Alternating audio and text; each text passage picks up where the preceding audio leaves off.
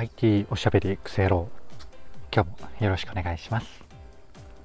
はい。どうもゆうたです。この番組は聞いてるだけでほんのちょっと IT リテラシーがアップしちゃう。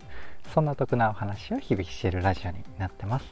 たまたま聞いちゃったよって方もですね少しだけでも聞いてくださると嬉しいです。ということで元気に今日も朝から収録をしていくわけなんですが実はですね昨日の朝収録中に2回目のワクチン打った後なんだけど全然平気だわっていう話をしたかと思うんですけど実はその後からもう完全にねあの病人でして38度の熱でだいたい、まあ、寝るまでか、えっと、結構戦っていた状況だったんですね、まあ、とはいえまた寝たら、うん、今収録の今7時半ぐらいなんですけど今のところはまた治ったっていう状況ですね。この収録の後また辛くなるかかもしれないんですが今はね結構元気なので、えっと、収録をしていこうかなと思いますで今日は何の話をしようかなと言いますと Amazon Go の自販機版次世代 AI 無人販売機が面白い。めっちゃ噛みましたね。失礼しました。Amazon Go の自販機版次世代 AI 無人販売機が面白いというテーマでお話をしてみようかなと思います。いつも通り流れるなんとなく聞いてください。はい。ということで早速本題に入っていきたいんですが、まあ、これ何かっていうとうんと、まあ、タイトルの通りではあるんですよね。AmazonGo っていうのは、えーとまあ、店に入って商品取ってそのまま出たらね勝手に決済がされていますよっていう画期的なものなんですが、まあ、それの自販版みたいなノリですかねでスマリテっていう自販機の名前が付いてるらしいんですけど今は JR 東日本の実証実験として、えっと元八幡駅っていう場所だけで、えっと8月9月ら辺で実証実験がされているものらしいです。で自販機の中身は何かっていうとなんかこれちょっといいんですよね。クイーンズ伊勢丹の、まあ、弁当とかスイーツとかそういう食品が厳選された食品が買えるって書いてありましたね。で、まあ、JR 東日本の取り組みなので駅やホームとかなのかなって、えっと、元八幡駅のどこに置いてあるのかちょっと僕読み損ねたのか、えっと、失念してるんですがまあでも元八幡駅構内の駅なんですが改札ら辺とかホームら辺にあるっていうイメージですかね。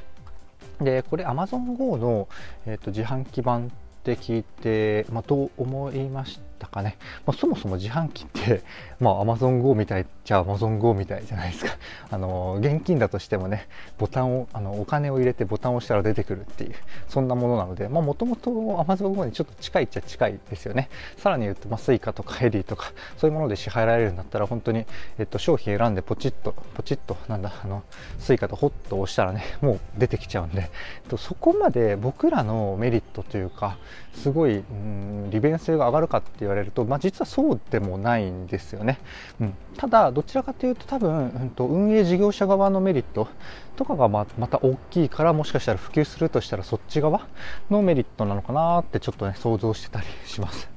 はい、で僕らが使う上での、えっと、イメージ、まあ、写真とか見た方が早いっちゃ早いんですけれども僕があのそのニュースとかねあの画像とか見て思った、うん、言い方でいくとはい失礼しました。犬のあの叫び声じゃないあの吠えた声が、入っちゃったので 一瞬止めたんですが、まあ、吠えたあの音はそのまま失礼します。で、まあ、僕のイメージの言葉でいうと何かっていうと鍵付きの共用冷蔵庫みたいなそんなノリかなって思ったんですよね。具体的にはスマホでこうロックをポンと開けてその中からね好きなを持って好きなものを持ってあとは閉めるだけっていうそんな感じのものですね。でもう少し細かく言うとスマホで開けてっていうところが、まあ、QR コード決済というか QR コードでロックを解除するみたいな感じなので、まあ、何らかのアプリを開いて、えー、QR コードの読み取りのモードにして読みあのー、開くと。で読み取ってカチャって開いたらあとはもうほんと冷蔵庫みたいな感じっていうそんなイメージですかね。イメージ湧きましたかね。なのでどうだろうな。さっき自販のフロー、まあ、自販のフローって言っても皆さんにねあの染みついた形ですけれどもそれと比べても別にあまあ、あれはそっかほとんどあのドリンクですけれどもこちらだと、まあ、ドリンク以外もよりやりやすかったりとかうーんするのかな。あとはまこれから話そうかなと思うんですけど販売者側のメリットも結構大きいかなっていうところなんですよね。はい。で販売者側というか、まあ、事業者側のメリットを言う前にこの、えっと、無人の自販機なんて言うんだろうな。この今回の何でしたっけ名前。忘れましたけれども、えー、っと、スマリテスマリテさんの仕組みというか、もうちょっと技術的なところをね、サクッと軽くだけご紹介をした方が、そちらのね、メリット分かりやすいかなと思うので、ちょっとだけご紹介をさせてください。で、これなんでこんなことができるのかっていう、まあ、要は、えーとまあ、開けるところはまあスマートロックみたいな感じじゃないですかその後に物取ってね勝手に決済がその後走るっていうのが何ぞやっていうところなんですけどこれ何を使ってるかっていうとあのユニクロとか GU の商品管理で使ってる技術と一緒なんですよね、まあ、それを応用してどう使ってるかっていう細かいところはもちろん違うかもしれないんですけど、まあ、大きなくくりで言うと同じなんですよね。でそれが何かっていうと RFID タグっていうものなんですよ。でこれはね RFID タグっていうのもまあ画期的なすごい仕組みで僕の配信でもねいつかあの紹介したと思うんですけどちょっと探していただけるとありがたいです。でこれ何かっていうとですねえー、っとなんだろうなまあバーコードの究極進化版みたいなノリですかね。でバーコードっていうのはあのー、一個一個ピッピピッピ、うん、あのー、読み取って合計を足さないといけないじゃないですか。で RFID タグっていうのは、まあ、ちょっと単価高いとか、えっと、デメリット金属に弱いとかあの上げたら結構いろいろあるはあるんですけれどもメリットというか凄さというとあの GU のとかねユニクロの決済の時のねあの勝手に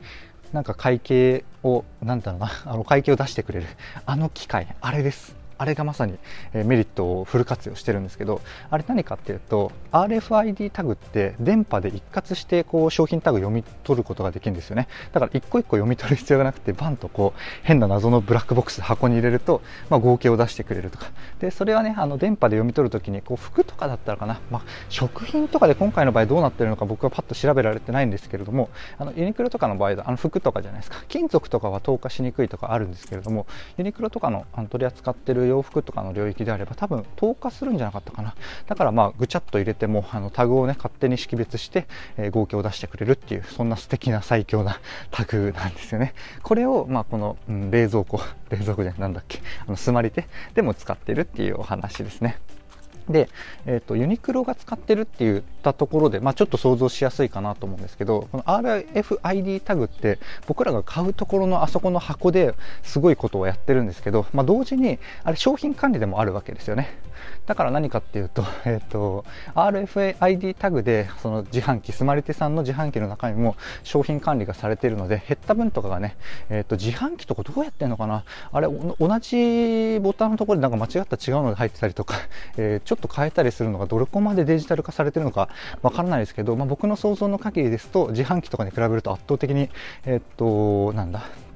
在庫管理。多分自販機とかだと結構無駄出てるんじゃないですかね。要は、えっと、あんま減ってないのにあのコカ・コーラの方とかが来て開けてみてあああんま補充しなくていいなみたいな。そんなことをねあのなんだろうな郵便ポストを回る感覚郵便局の局員さんが郵便ポストを回る感覚で自販機も回ってるんじゃないかなっていうちょっと想像があるんですが、まあ、そこはちょっと想像で、まあ、大げさに言うとそういう感じのロスっていうのがよりね多分 RFID タグだとねマジでなくなるんじゃないかなっていうところはまあ素人僕でも想像ができるというところですね。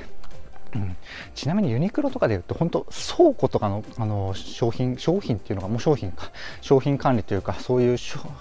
なんだ倉庫。でもこの RFID タグとかがもうフル活用されていてなんか異常にこうなんていうんだろう、まあ、IoT 化っていうのか工場の IoT 化工場のもう最先端化みたいなところが あのユニクロは進んでいてですね。僕もちょっと一回ね転職活動のふりしてあの忍び込んだりしたいぐらいちょっと気になる場所なんですよね。ぜひね機会がある方は転職見学とかやってんのかな。まあ少なくとも今コロナ禍なのでもしやってたとしてもやってない気がするんですけどそういうねユニクロって多分えっ、ー、と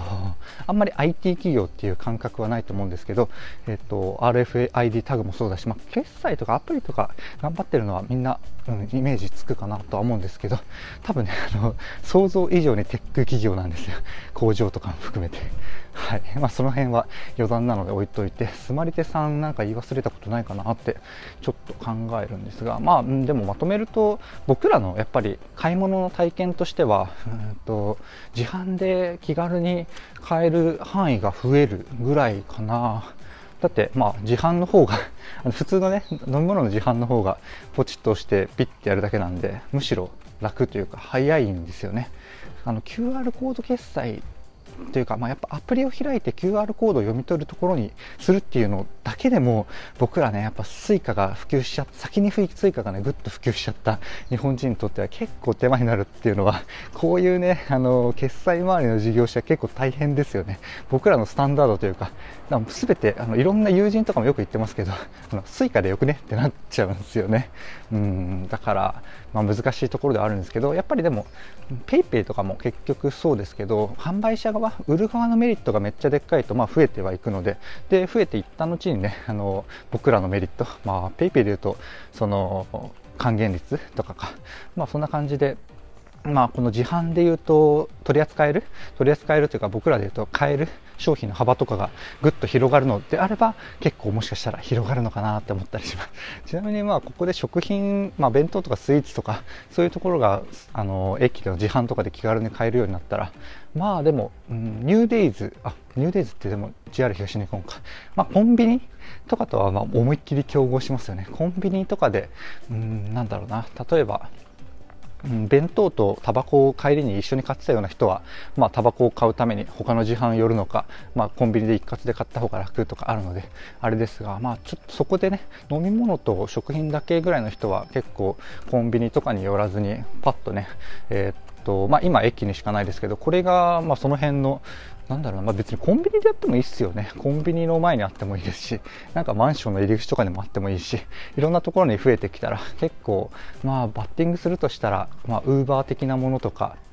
コンビニですかね。まあ僕らから言ったら、まあ、より便利な話になるっていう 話なので、えっ、と、歓迎してね、待ってみてはいかがでしょうかっていうところですかね。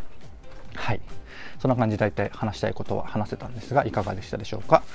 こんな感じでですね、僕の配信では Web とかアプリとかテクノロジー的なテーマを題材にしつつですね、どちらかというとセットでお話しする僕の感想とか、えっと、周辺の知識、今日で言うとまあユニクロとか RFID、RFID 周り、えっと、もろもろね、話してしまったんですが、そんな感じでね、え周辺の知識だったりとか、まあ、そこから考えた妄想の話、今日はそこはなかったかな。はい。そんなところがね、まあ、どちらかというとメインの、えっと、テーマとなっておる番組です。ちょっとでもね、役に立つなとか、良かったかなと思ってくださった方がいらっしゃいましたら、いいねとか、フォローとかコメントやレターをいただけると嬉しいです。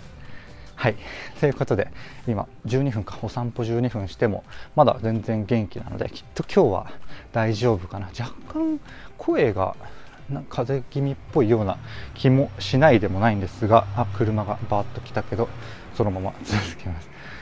声が若干あでもこれハイブリッドカーだ。静か静か静か。このハイブリッドカーの電気のところとのガソリンの切り替えみたいなところスムーズというか結構外から聞いてても面白いですよね。乗ってても面白いですし、まあ、僕なんだろう初めてハイブリッドカーに乗ったのとかもうどんぐらい前なんだ？10年前 10, 10年前どころじゃないか。結構昔からありますよねハイブリッドカーって。なのですが、まあ、未だね結構感動しておりますね。ちょっと最後の雑談なので車。ても容赦なく話し続けてそろそろ終わりにしますね。はい。ハイブリッドカーで言うとね、まあ、電気自動車まだ実は乗ったことがなくってそれもねちょっと乗ったらレビューしたいですね。はい。そんなところで雑談もこれくらいにして、えー、今日も頑張ってゆるくね頑張っていこうかなと思います。あなたもぜひあの頑張りすぎずゆるく頑張っていきましょう。ではではまた。